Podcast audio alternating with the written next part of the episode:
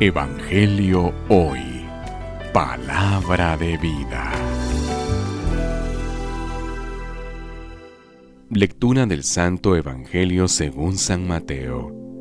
Gloria a ti, Señor. En aquel tiempo le dijeron a Jesús algunos escribas y fariseos, Maestro, queremos verte hacer una señal prodigiosa.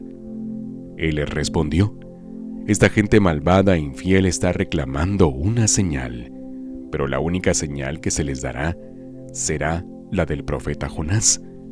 Pues de la misma manera que Jonás estuvo tres días y tres noches en el vientre de la ballena, así también el Hijo del Hombre estará tres días y tres noches en el seno de la tierra.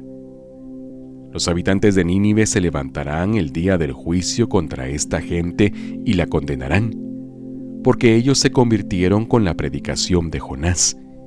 Y aquí hay alguien más que Jonás.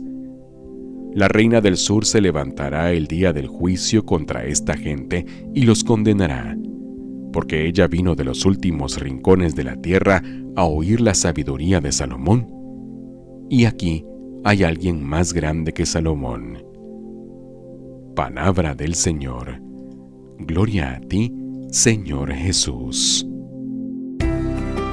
Evangelio hoy. Palabra de vida.